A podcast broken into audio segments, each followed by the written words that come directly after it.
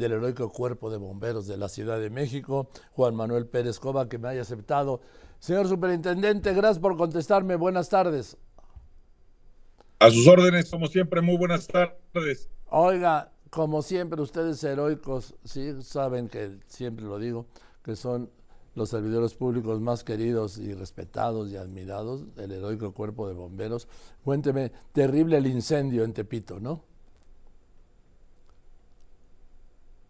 Sí. Sí. Tuvimos un llamado de incendio, servicio que nos alertó, por supuesto, por la zona comercial, que quienes conocemos la ciudad sabemos que cuando hay un incendio en esa zona, pues es evidente que, que nos va a, requerir eh, un número importante de unidades, de personal, de equipo, etcétera.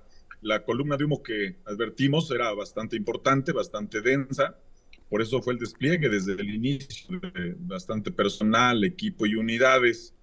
Eh, al inicio, por supuesto, como toda emergencia, hay unos minutos de, confusión entre la gente que, que, circula por ahí, la gente que llega a comprar, las mismas personas que laboran, los locatarios, etcétera.